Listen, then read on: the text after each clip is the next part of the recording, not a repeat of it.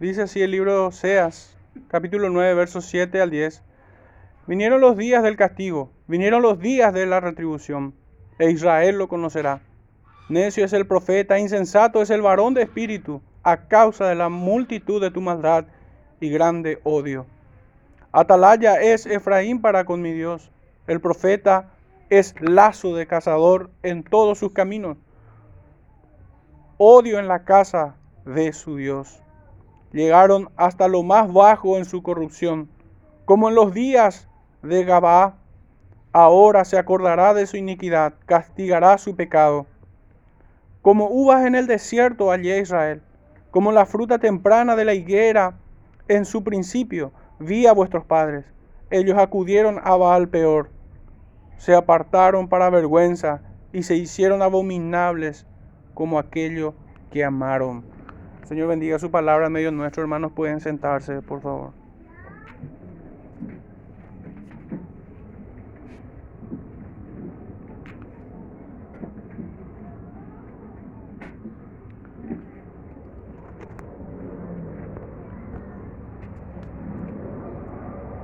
Hermanos, en esta porción de, este capítulo 9, 9 tenemos elementos que aparecen recién aquí, en esta historia que nos cuenta el libro del profeta Oseas.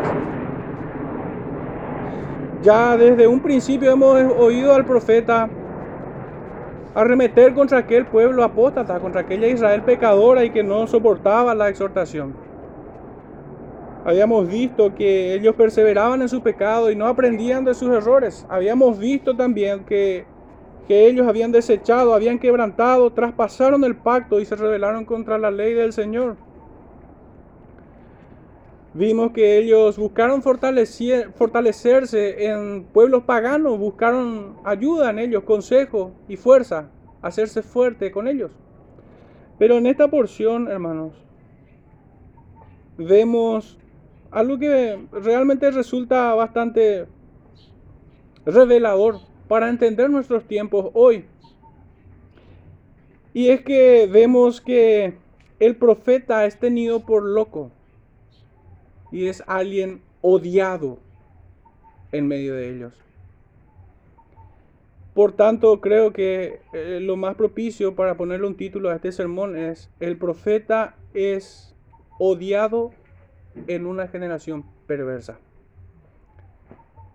Ciertamente es así.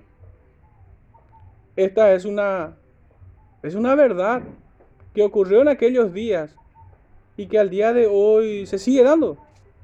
Y lo será y con mayor intensidad hasta las vísperas de la venida de nuestro Salvador Jesucristo. Hasta ese tiempo.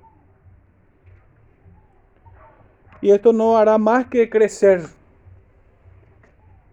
y no menguará, aunque ciertamente las puertas del infierno no van a prevalecer contra la iglesia, contra Cristo. Hermanos, en nuestro primer punto vamos a estar tocando un punto por cada versículo. En el verso 7 vamos a estar viendo el profeta es tenido por loco. En el verso 8 vamos a estar viendo que el profeta es odiado en el verso 9, veremos que así es como cayeron hasta los más bajos. Y por último, el resultado final que es la apostasía en pos de los ídolos. Porque no es que solamente eh, se apartan de Dios, sino que van camino a los ídolos, se entregan a ellos. Y hay un evento en la historia del Antiguo Testamento que ciertamente resulta bastante clarificador. Nos, aporta, una imagen, un retrato hablado de lo que aquí estamos viendo. Si me pudieran acompañar al libro de los Reyes, capítulo, Primera de Reyes, capítulo 22. Ahí estaba sucediendo algo interesante. Desde el verso 6 en adelante, si bien desde el verso 1 empieza a narrarse este cuadro, dice Primera de Reyes 22, desde el verso 6. Entonces el rey de Israel reunió a los profetas, como cuatrocientos hombres, a los cuales dijo, ¿iré a la guerra contra Ramón de Galaad o lo dejaré? Y ellos dijeron, sube, porque Jehová la entregará en manos del rey. Y dijo Josafat, ¿hay, ¿hay aún aquí algún profeta de Jehová por el cual consultemos? El rey de Israel respondió a Josafat, aún hay un varón por el cual podríamos consultar a Jehová. Micaías, hijo de Imla. Mas yo le aborrezco, porque nunca me profetiza bien, sino solamente mal. Y Josafat dijo, no hable el rey así. Entonces el rey de Israel llamó a un oficial y le dijo, traed pronto a Micaías, hijo de Imla. Y el rey de Israel y Josafat, rey de Judá, estaban sentados cada uno en su silla, vestidos de sus ropas reales en la plaza junto a la entrada de la puerta de Samaria. Y todos los profetas profetizaban delante de ellos. Y Sedequías, hijo de Kenana, Kenaana, se había hecho unos cuernos de hierro y dijo, Así ha dicho Jehová, con estos, con estos acornearás a los sirios hasta acabarlos. Y todos los profetas profetizaban de la misma manera diciendo, sube a Ramón de Galaad y serás prosperado, porque Jehová la entregará en mano del rey. Y el mensajero que había ido a llamar a Micaías le habló diciendo, He aquí que las palabras de los profetas a una voz anuncian al rey cosas buenas sea ahora tu palabra conforme a la palabra de alguno de ellos y anuncia también buen éxito. Y Micaías respondió, vi de Jehová que lo que Jehová me hablare, eso diré. Vino pues al rey y el rey le dijo, Micaías, ¿iremos a pelear contra Ramot de Galaad o lo dejaremos? Él le respondió, sube y serás prosperado, y Jehová te entregará en mano del rey. Y el rey dijo, ¿hasta cuántas veces he de exigirte que no me digas sino la verdad en el nombre de Jehová?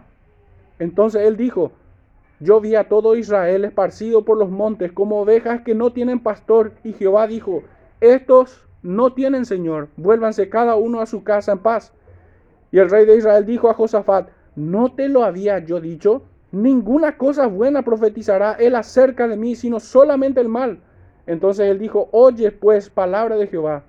Yo vi a Jehová sentado en su trono, y todo el ejército de los cielos estaba junto a él, y a su derecha y a su izquierda. Y Jehová dijo, ¿quién inducirá a acá para que suba y caiga en Ramón de Galaad? Y uno decía de manera, de una manera, y otro decía de otra. Y salió un espíritu y se puso delante de Jehová y dijo, yo le induciré. Y Jehová le dijo, ¿de qué manera? Él dijo, yo saldré y seré espíritu de mentira en boca de todos sus profetas.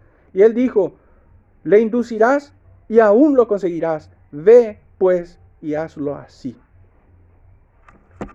Terrible cuadro realmente. Hermanos, muchas cosas podemos sacar de aquí como aprendizaje para poder entender nuestros tiempos. Ciertamente la palabra de Dios es viva y eficaz. Nos instruye, nos alerta, nos enseña, nos redarguye nos aconseja por sobre todas las cosas. Hermanos, las escrituras es para nosotros una lente para poder entender los tiempos.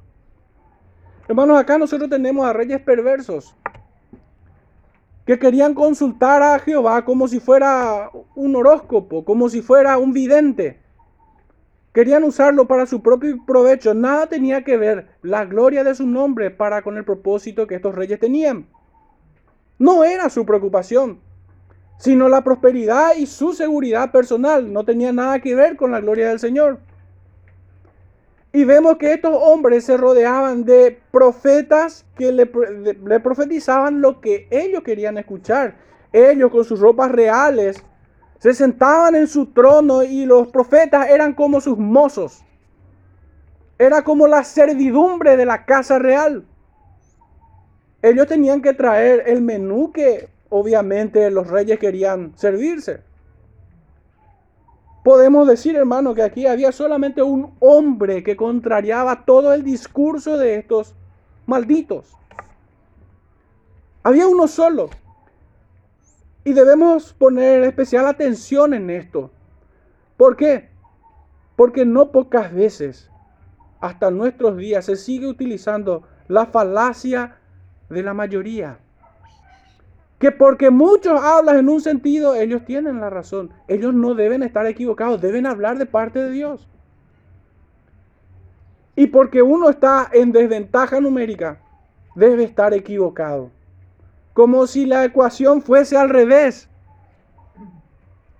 Nosotros tenemos principios bíblicos en los cuales nosotros podemos meditar para entender nuestro tiempo.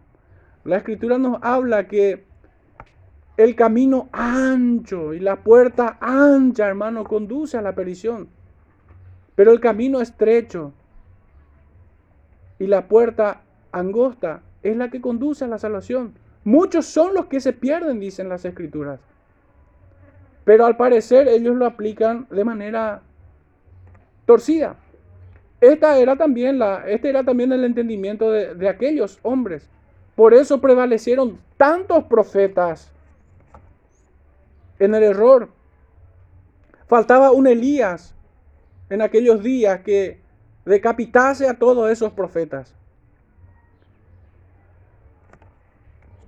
Vemos que este profeta no se acomodó, Micaías no se acomodó a lo que su audiencia quería oír, sino que habló la palabra del Señor, por más dura que ésta sea.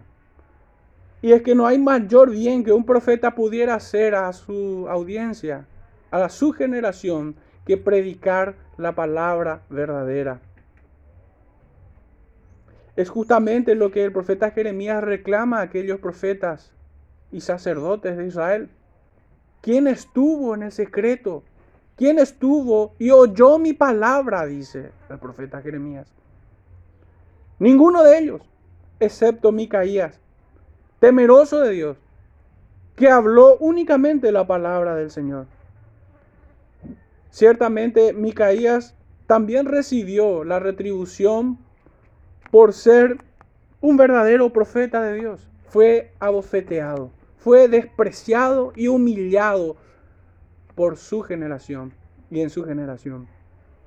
Él lo soportó, no se acobardó, sino que él sabía perfectamente el precio que debió pagar por serle fiel al Señor. En fin, hermanos, esta imagen realmente es un, un retrato hablado de lo que vemos también aquí, solamente que en los días del profeta Oseas, todo el pueblo iba a perecer. Todo el pueblo iba a sufrir violencia, la ira de Dios. ¿Y qué hombre o qué pueblo puede sostenerse cuando la mano del Señor cae sobre sus cabezas? No hay ni uno solo. Este pueblo trató de loco, de necio a aquel que hablaba de parte del Señor. Y esto también constituía el último pecado que el Señor toleraría. Su paciencia llegó a su fin. Por eso el profeta dice, vinieron los días del castigo, vinieron los días de retribución. Esta expresión nos ubica justo en el punto de la historia de aquella Israel apóstata a punto de ser castigados, de ser visitados en la ira de Jehová, en su furor, por su inmensa maldad. En la víspera de su visitación, la destrucción estaba a la puerta de la ciudad. La paciencia de Jehová se había acabado. En aquellos días, tanta era la maldad del hombre que las exhortaciones de los profetas eran completamente desestimadas. Eran irrelevantes para ellos y menospreciadas por completo. En cambio, la predicación de los profetas halagueños eran bien atendidas, como en los días de Micaías. Fíjense que incluso a Micaías buscaron intimidarle. Habla como uno de estos profetas. No se te ocurra decir otra cosa. ¿Cómo te atreves a hablar en contra de la mayoría de los profetas? Sus corazones estaban como piedra. Por esta razón, insistentemente, las palabras del profeta Oseas golpeaba de tal forma que si pudiera quebrar sus corazones. Cuanto más era resistido el profeta, más profetizaba con insistencia. Hermano, y es que la verdad debe ser sostenida con nuestras vidas. Decía un antiguo que lo que he confesado con mis labios lo firmaré con mi sangre. Ilustra perfectamente el corazón de los profetas verdaderos. Porque no bastaba simplemente con sostener la verdad cuando esta es, esto es fácil, sino que los verdaderos profetas son probados en, en semejantes circunstancias y deben testificar aún con sus propias vidas. El apóstol Pablo dice que nosotros somos cartas abiertas, leídas por todos. Ciertamente el profeta Oseas así lo fue para aquella generación perversa. Por esto fue vomitado. Por eso los verdaderos profetas son vomitados por una generación perversa. Le resulta completamente desagradable oírlo. Su sola presencia indispone a todos los perversos. Debe ser expulsado, debe ser extirpado de la tierra de los perversos. Un hombre santo no tiene cabida en medio de esta generación. Pero el profeta, consciente de que el final de este pueblo será la de una condenación eterna, no desmaya y hasta su último aliento sigue proclamando la verdad del juicio de Dios. No como mofándose de ellos, no como deleitándose por su condenación, sino que en el temor de Dios por si alguno, uno, pudiera oírle y oír de la condenación. La imagen de, de Abraham orando por la tierra de Sodoma, allí donde habitaba Lot, nos describe perfectamente el corazón también de un profeta como este, que no busca la condenación de los hombres, tampoco intenta retener la justicia de Dios de ninguna manera, pero intercede por un pueblo perverso.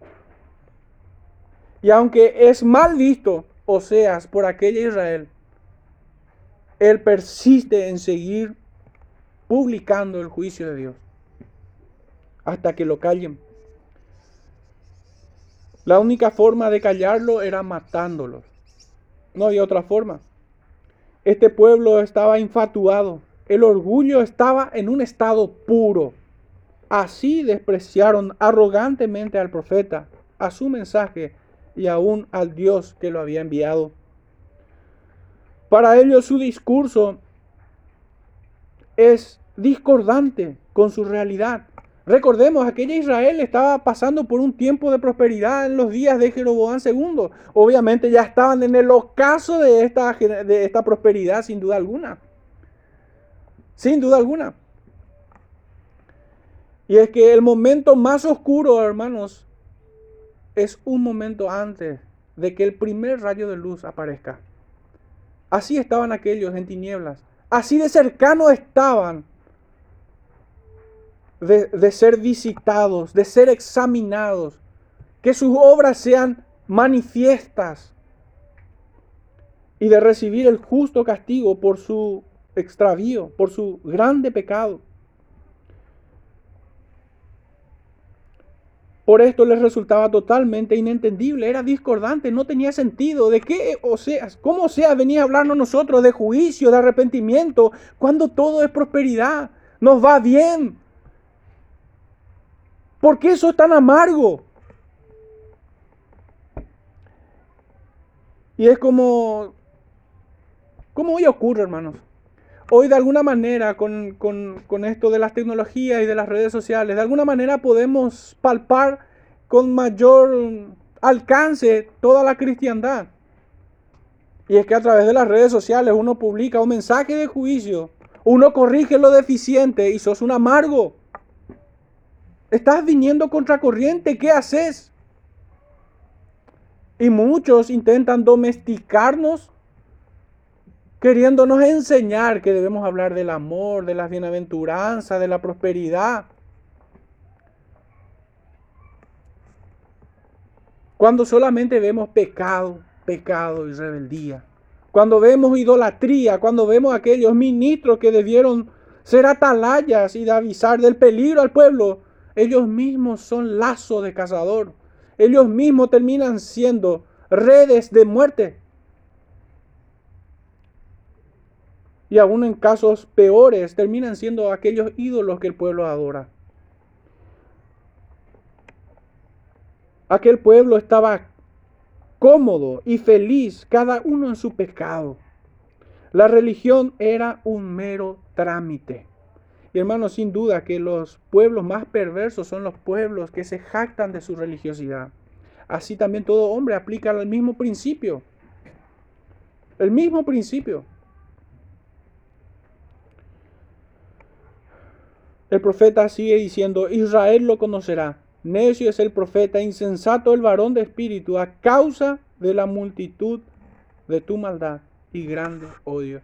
Leíamos también, hermanos, cuando habíamos pasado por el libro del profeta Amós, de que habían aquellos quienes convertían en anjenjo el juicio de Dios. Eran aquellos que detenían la justicia de Dios en la puerta de la ciudad. Era también el mismo pueblo que llenándose la boca de Jehová, en realidad adoraban a Moloch, y aquí un ídolo suyos.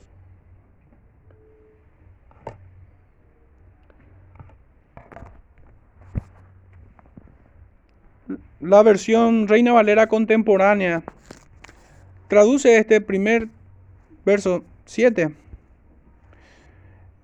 Entérate Israel, ya vienen los días del castigo, ya vienen los días de la retribución. Y desde aquí, pero por causa de tu mucha maldad, el profeta es considerado insensato y el hombre de espíritu es aborrecido. Fijémonos en la traducción NTV, nueva traducción viviente, dice, pronto Israel se dará perfecta cuenta de esto. A causa de tu gran pecado y hostilidad dices, los profetas están locos y los hombres inspirados son necios. Toda clase de adjetivos descalificativos reciben hoy los profetas que hablan como seas, los predicadores o todo hermano que se atreva a entregar un discurso como el del profeta Oseas. Son desubicados.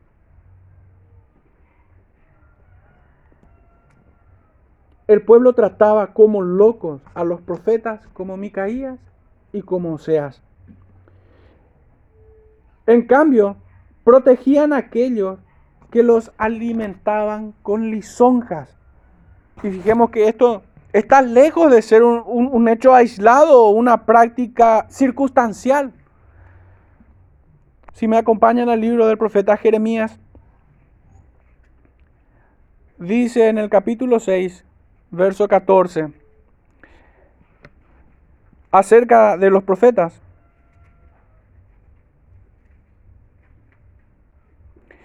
Desde el verso 13 para dar contexto.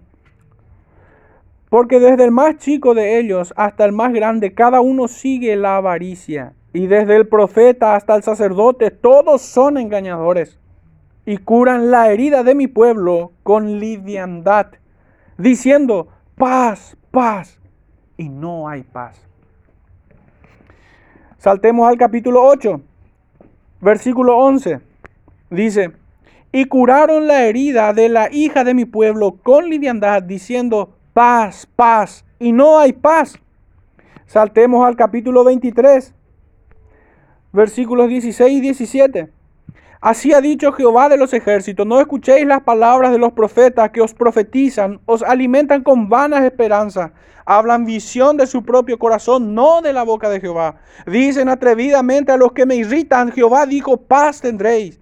Y a cualquiera que anda tras la obstinación de su pecado, dicen, no vendrá mal sobre vosotros.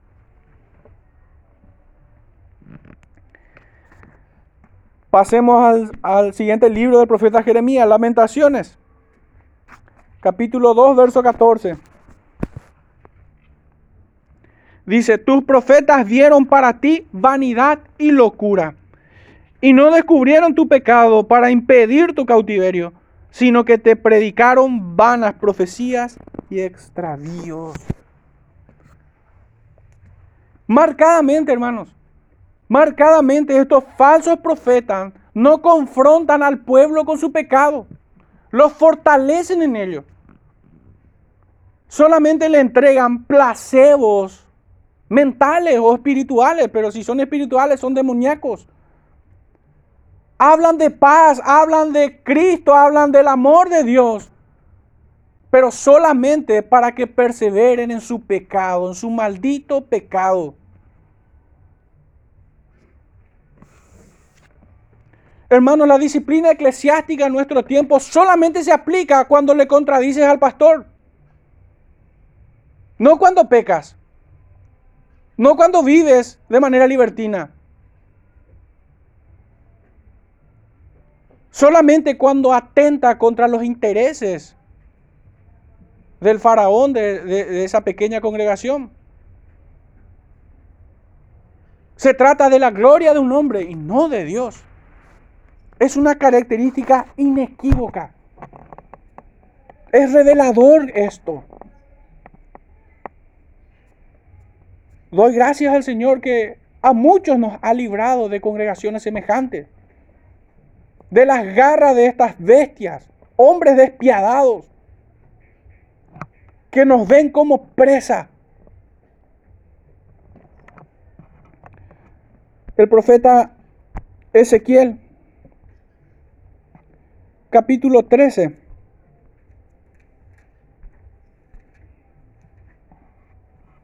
Verso 3 dice, así ha dicho Jehová el Señor, hay de los profetas insensatos que andan en pos de su propio espíritu y nada han visto. Esto sí que abunda. ¿Quién habla la palabra del Señor? ¿Quién predica la palabra del Señor? Por eso este pueblo, esta generación que se llama cristianos hoy, llaman mentira a la verdad llaman locura al cuerdo y llaman cuerdo al loco realmente. Lo cambian completamente, lo tuercen. Satanás ha sido hábil en disfrazarse de ángel de luz. Satanás ha sido hábil en levantar ministros corruptos en las congregaciones.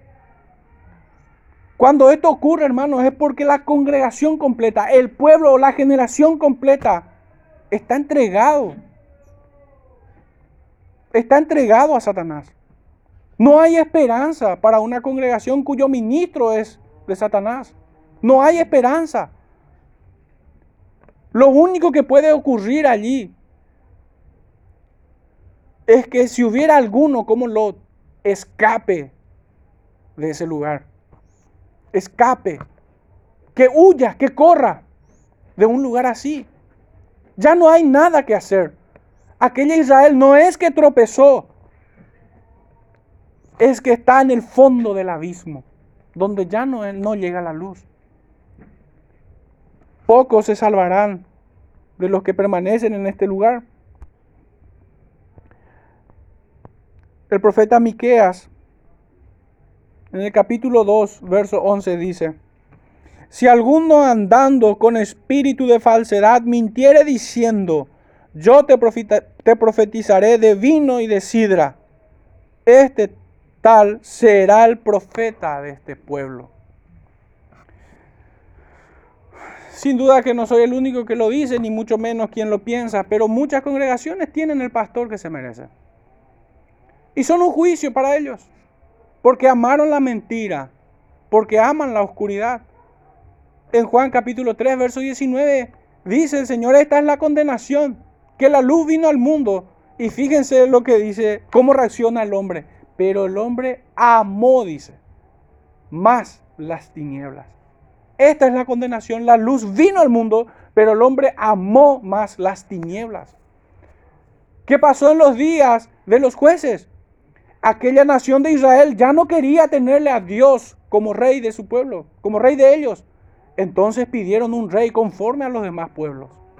Lo habían desechado y tuvieron un rey merecidamente, a un rey perverso como Saúl. El profeta Sofonías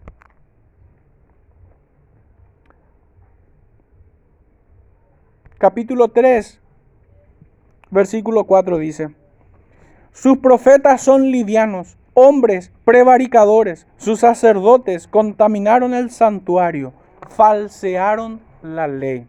Qué notable. Finalmente, Zacarías capítulo 11, versículos 15 al 17 dice, y me dijo Jehová, toma aún los áperos de un pastor insensato porque he aquí yo levanto en la tierra a un pastor que no visitará las perdidas, ni buscará la pequeña, ni curará la perniquebrada, ni llevará la cansada a cuestas, sino que comerá la carne de la gorda y romperá sus pezuñas. Ay del pastor inútil que abandona el ganado.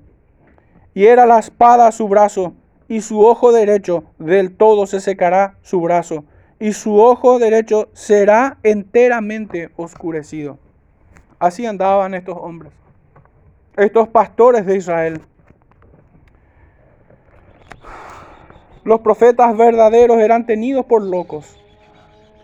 Y sin embargo, aquellos que eran falsos eran tenidos en alta estima, eran bien pagados los profetas fraudulentos. Estaban en la corte real, disfrutaban de las mieles de aquella generación apóstata podríamos equivocadamente pensar de que esto solamente ocurrió en los días del Antiguo Testamento. Pero en Hechos capítulo 26, versos 24 y 25 leemos, diciendo él estas cosas en su defensa, Festo a gran voz dijo, estás loco Pablo, las muchas letras te han vuelto loco. Al Señor también le trataron como si, como si fuese un loco como alguien que hubiera perdido la razón.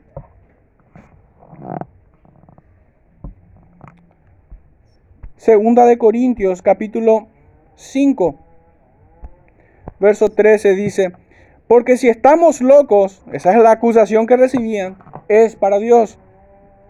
Y si somos cuerdos, es para vosotros.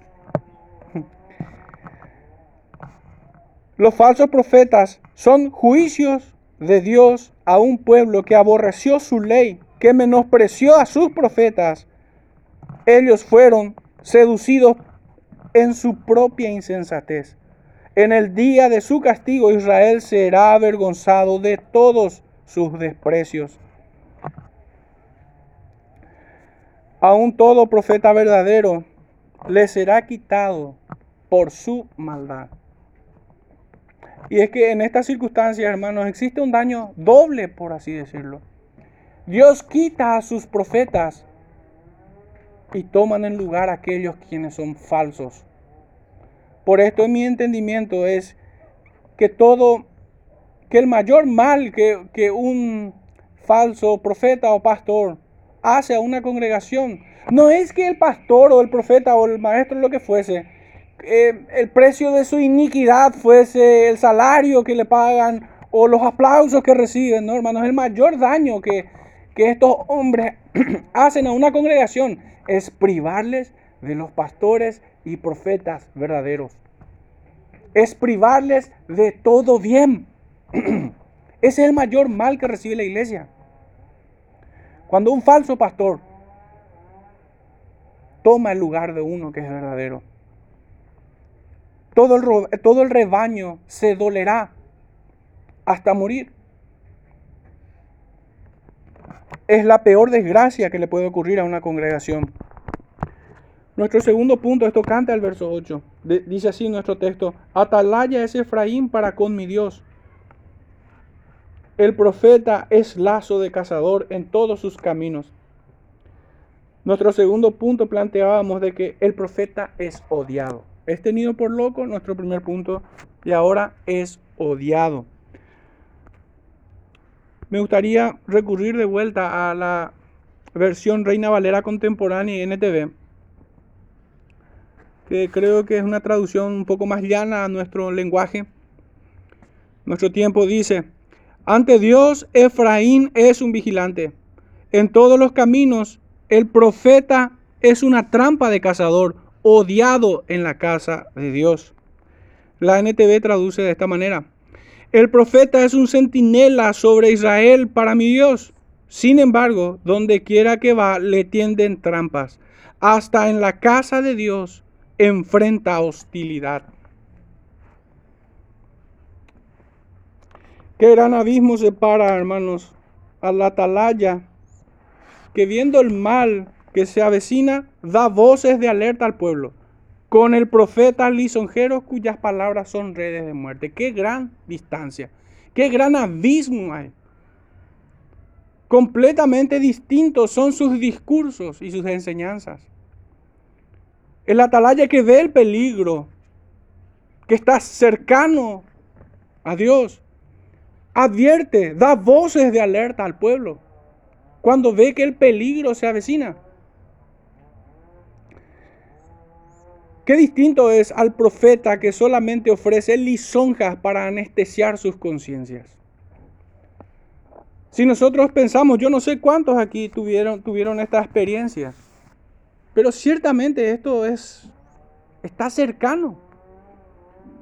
En muchas congregaciones muy corrompidas, hermanos, cuando hay uno que toma conciencia y se levanta, hermano, estamos haciendo mal y dice, ese es vomitado, ese es despreciado, ese es perseguido aún en la casa de Dios. Aún en el templo, aún allí en medio de la congregación. Es resistido y es perseguido. Qué notable verdad. Y es que me sorprende cuando, cuando esta se ve tan claramente. El profeta lisonjero, sus palabras constituyen redes de muerte dulcemente lleva al más amargo destino a toda una generación. Israel habitó seguro en sus tierras y en paz para con su Dios cuando el atalaya se mantenía alerta y vigilante y el profeta cercano al Altísimo para oír su voz y entregarla fielmente. En esos días en que el atalaya era un vigilante y el profeta un profeta cercano a las palabras del Señor, Israel habitó seguro. Pero cuando estos fueron perseguidos aún en sus propias casas, Israel solamente se expone al destino más amargo. Suelo decir que el capítulo 23 de, de Jeremías es un texto actual. Es un texto que lo veo cumplirse día con día en esta generación. Y tocante a esto que acabo de decir, el verso 18 y 19 dice, porque ¿quién estuvo en el secreto de Jehová y vio y oyó su palabra? ¿Quién estuvo atento a su palabra y la oyó? He aquí que la tempestad de Jehová saldrá con furor y la tempestad que está preparada caerá sobre la cabeza de los malos. ¿Quién estuvo? pregunta el profeta. Nadie, es una pregunta retórica. Nadie de ellos. Los verdaderos profetas son hombres que aman a Dios y al prójimo en la verdad. En cambio, los falsos profetas son aquellos hombres más perversos que pudiéramos encontrar. Detestan la verdad y se deleitan en el pecado del pueblo. Todo perverso o perversa buscará su consejo, así como congregaciones corrompidas levantan ministros corruptos hoy. Hermanos, también me ha tocado ver tristemente a personas que obviamente no les satisface la palabra que vinieron a buscar, entonces buscan a hombres corruptos que le entreguen consejos, que direccionen sus propias vanidades hacia su cumplimiento no hace más que buscar su propia desgracia. Hay de aquellos cuyos atalayas son ciegos y cuyos profetas son lisonjeros.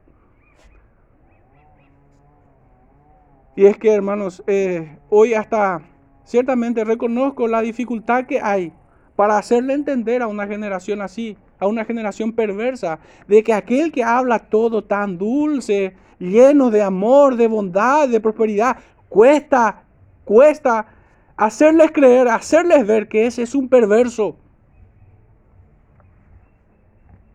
¿Cómo cuesta hacerle entender a, personas que se deleitan en su pecado?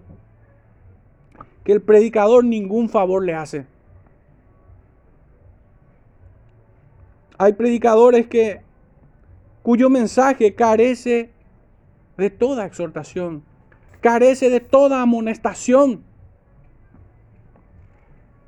Hablan de doctrina, enseñan cosas de las escrituras que no les incomoda.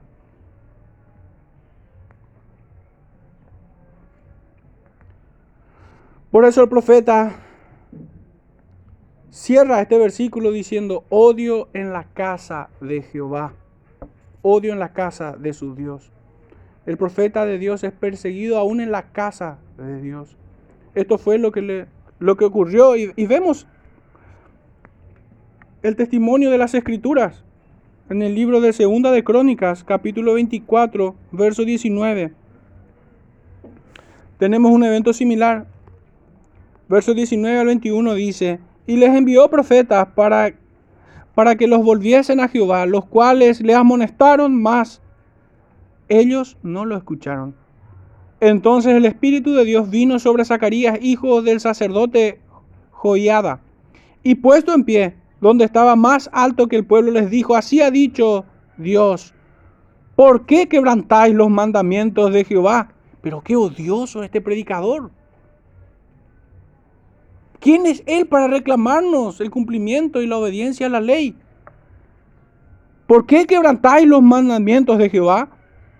No os vendrá bien por ello, porque por haber dejado a Jehová, Él también os abandonará. Y fíjense, la causa y el efecto. La causa y la consecuencia. El que desatiende los mandamientos del Señor el que desecha su ley se ha alejado del dador de la ley. Pongamos atención de vuelta. ¿Por qué quebrantáis los mandamientos de Jehová? Por tanto, Él también os abandonará, dice. Es que el pueblo abandona al Señor, se aparta del Señor, haciendo a un lado su ley. Pero ellos, verso 21, hicieron conspiración contra Él y por mandato del rey lo apedrearon hasta matarlo en el patio de la casa de Jehová.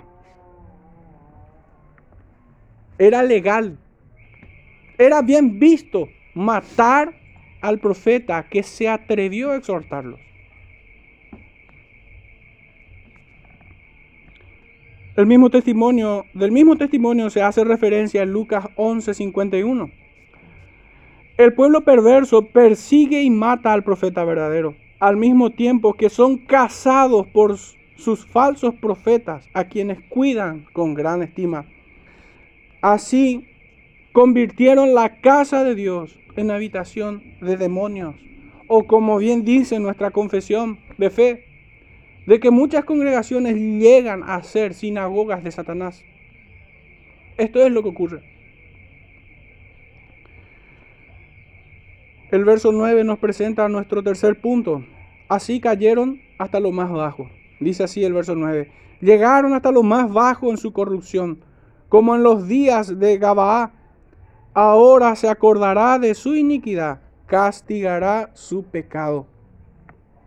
Hermanos, un camino seguro y sin obstáculos a la destrucción se configura cuando el pueblo, amando su pecado, persigue a los verdaderos profetas y levantan a los malos fortaleciendo las manos de los malos, que también leemos en Jeremías 23.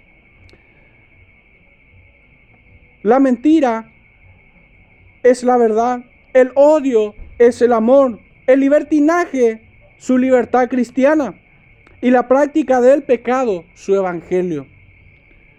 Por eso fueron comparados con aquella tribu perversa de Benjamín en, las tierras de Galaad. Por esto dice, como en los días de Galaad. Es una comparación, obviamente. Este Israel del tiempo del profeta Oseas es comparado con aquella tribu de Benjamín, cuyos hijos, hermanos, tomaron a una mujer y la violentaron hasta matarla. Hasta que clareó el día, la mujer murió por la perversión de estos hombres. Y fueron reclamados, toda la tribu fue reclamada por esto, para que entreguen a estos hombres. Esto pueden revisarlo en jueces capítulo 19. Pero toda la tribu, lejos de exhortar y someter a aquellos perversos a juicio y el castigo que se merecían por tan horrendo crimen, lo protegieron. Y salieron en defensa de los perversos. Les defendieron a estos hombres impíos. Grande era la maldad del pueblo. El Señor cobró venganza de aquellos hombres y también de aquella tribu que se atrevió a defenderlo. Defendieron al perverso. Defendieron las manos de los malos.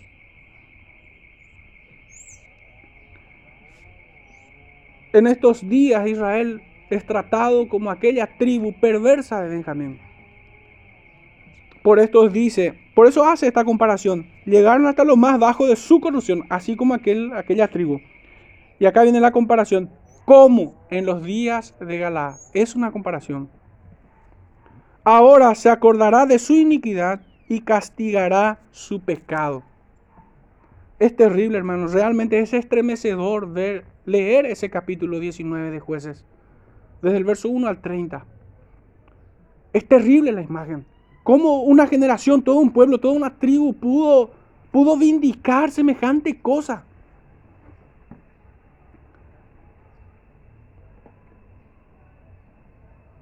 Habían violentado a una mujer hasta matarla. Y lejos de entregar a los perversos, los defendieron.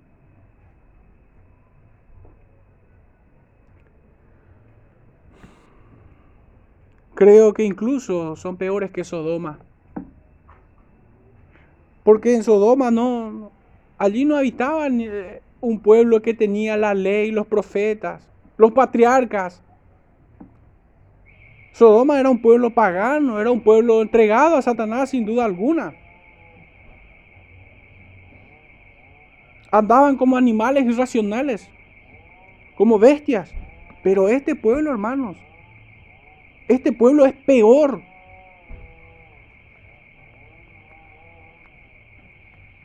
Aquella Israel fue peor que Sodoma y Gomorra. Nuestro cuarto y último punto.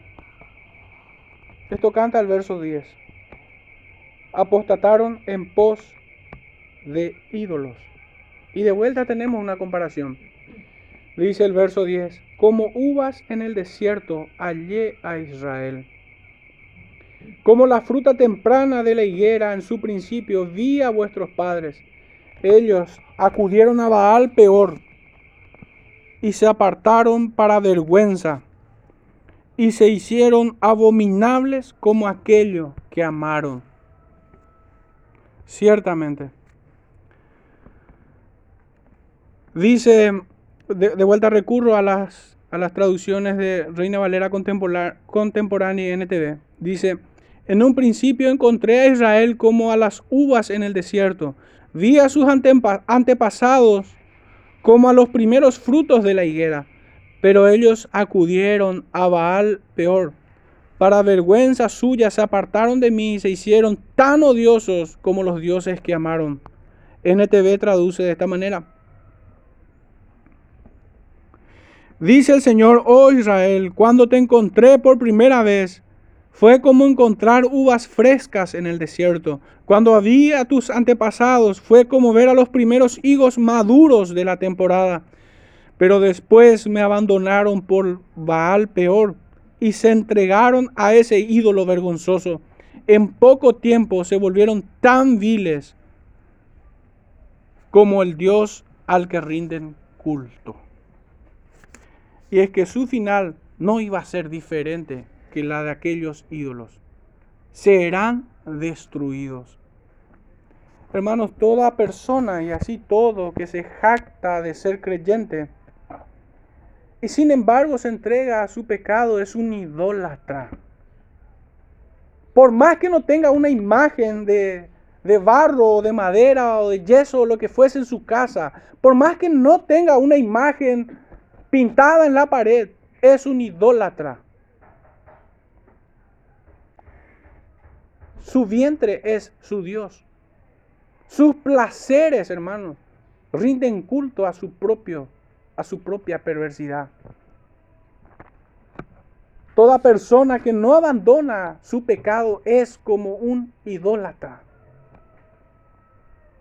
De hecho, la escritura nos dice a nosotros que la rebeldía es como pecado de idolatría. Así también la obstinación.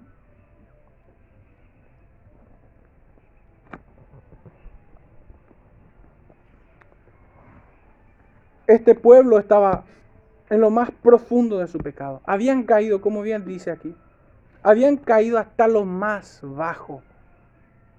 ¿Qué esperanza pudiera haber para ellos? La única, hermanos, es la que hemos escuchado hoy. Mientras el Señor siga sosteniendo a sus profetas, como sostuvo al profeta Osea en aquellos días, es la única esperanza.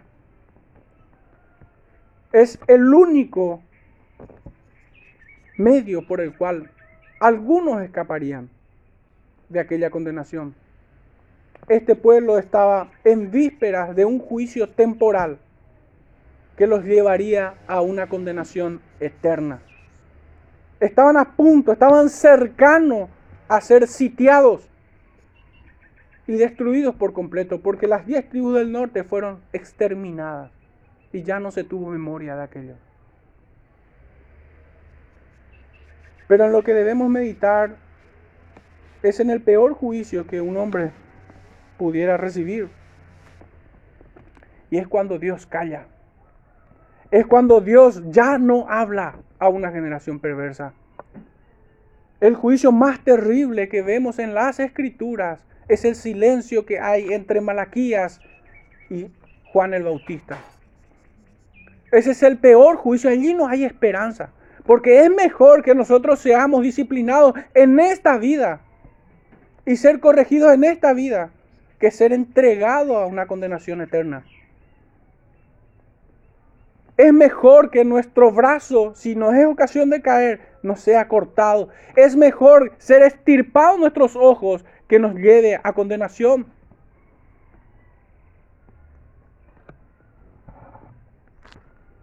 Es mejor perder la vida aquí en arrepentimiento que cruzarla en impenitencia.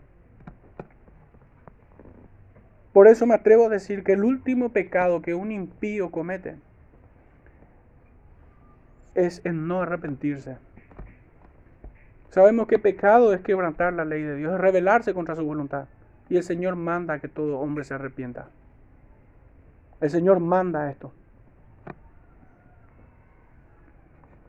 Vivimos tiempos peligrosos.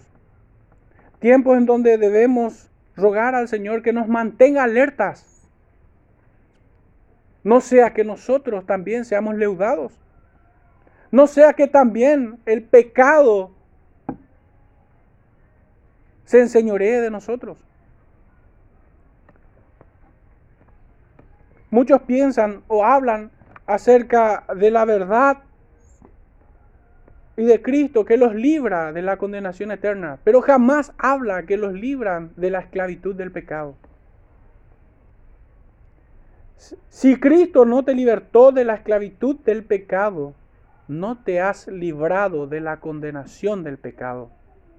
No te has librado de la condenación del pecado. Loco o insensato no es quien te exhorta, querido hermano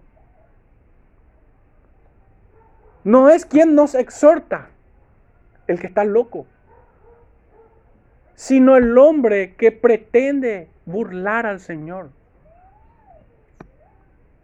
Sino el hombre que dice, Señor, te amo en la congregación, pero a escondidas peca contra el Señor y contra su propia alma. El estado de esa persona es peor que cualquier alcohólico que encontramos en la calle. Fíjense que el Señor les dijo a aquellos religiosos hipócritas que las prostitutas iban delante de ellos. Iban delante de ellos. El Señor no puede ser burlado. El pastor puede ser burlado. La iglesia puede ser burlada. Pero el Señor no.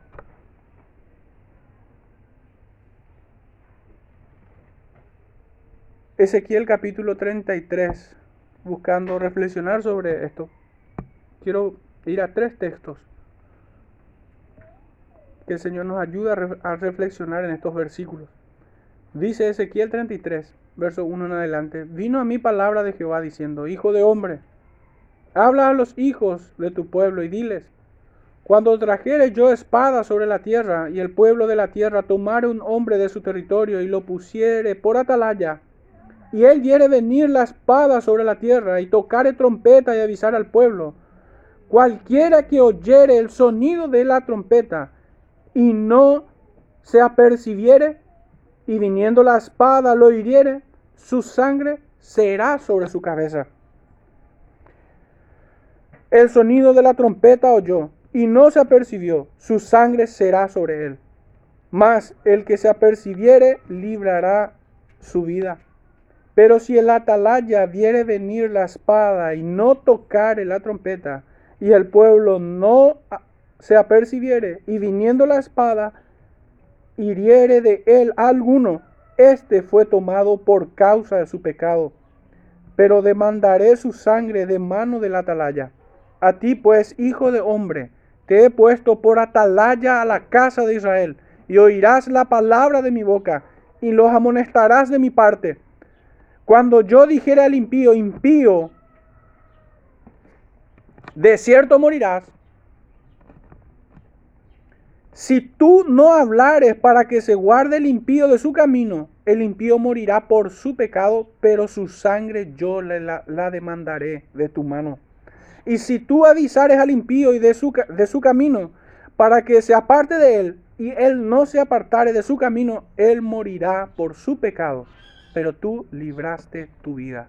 Hermanos, vemos consecuencias.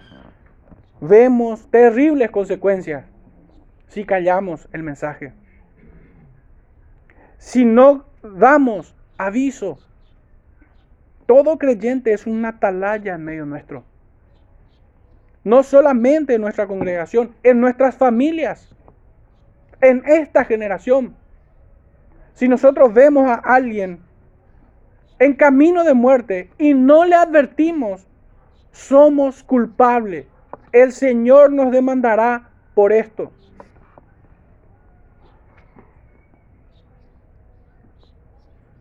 Que no se engañe tu corazón pensando de que es un pecado menor no dar aviso. No es un pecado menor.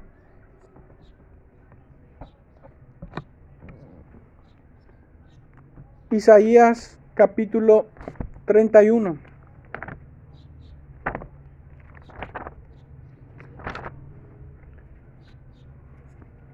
Verso 6 dice así.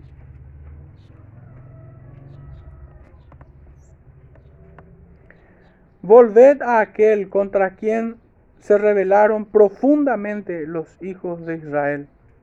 Porque en aquel día arrojará el hombre sus ídolos de plata y sus ídolos de oro, que para vosotros han hecho vuestras manos pecadoras.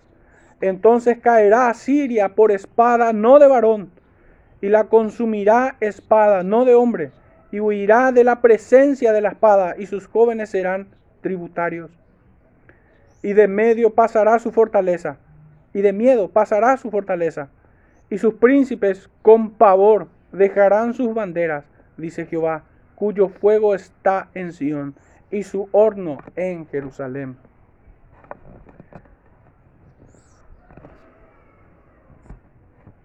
Una iglesia pecadora, impía, impenitente no es lugar seguro para nadie. No es lugar seguro para nadie, hermanos. Ciertamente, como, como leemos en Hebreos capítulo 10, verso 31, Dios juzgará a su pueblo. Y sigue diciendo, horrenda cosa es caer en manos del Dios vivo. Debemos de rogar al Señor en este tiempo que nos libre de este peligro, que nos mantenga alerta.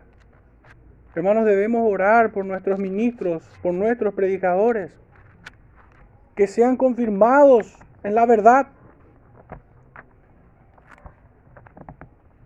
Pero ninguno de nosotros escapa a esa responsabilidad. Ninguno. Son tiempos peligrosos, como, como decíamos.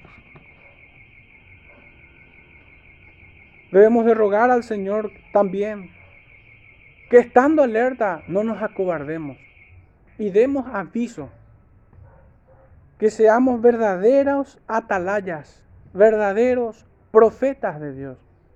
Fíjense que escasean. El Señor dice, las mies muchas, pero los obreros son pocos. Eso no ha cambiado en nuestro tiempo. No ha cambiado. Hay pocos ministros verdaderos. Hay pocos creyentes que se atreven a esto. Debemos rogar al Señor que nos, que nos dé espíritu de valentía, de poder en Él. Que seamos empoderados en su palabra, por su espíritu. Que no nos amilanemos, aunque enfrente tengamos a 400 como lo tuvo Micaías. Aunque seamos conscientes que también nos azotarán por ello. Sufriremos el desprecio.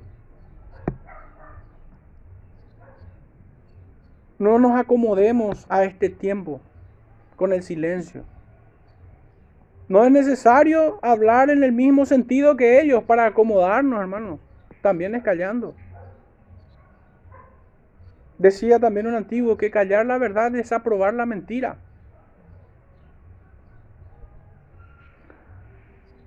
Dice en Eclesiastés 12, verso 9, y con esto cierro. Y cuanto más sabio fue el predicador, tanto más enseñó sabiduría al pueblo. E hizo escuchar e hizo escudriñar, y compuso muchos proverbios. Procuró el predicador hallar palabras agradables y escribir rectamente palabras de verdad. Las palabras de los sabios son como aguijones y como clavos hincados son las de los maestros de las congregaciones, dadas por un pastor.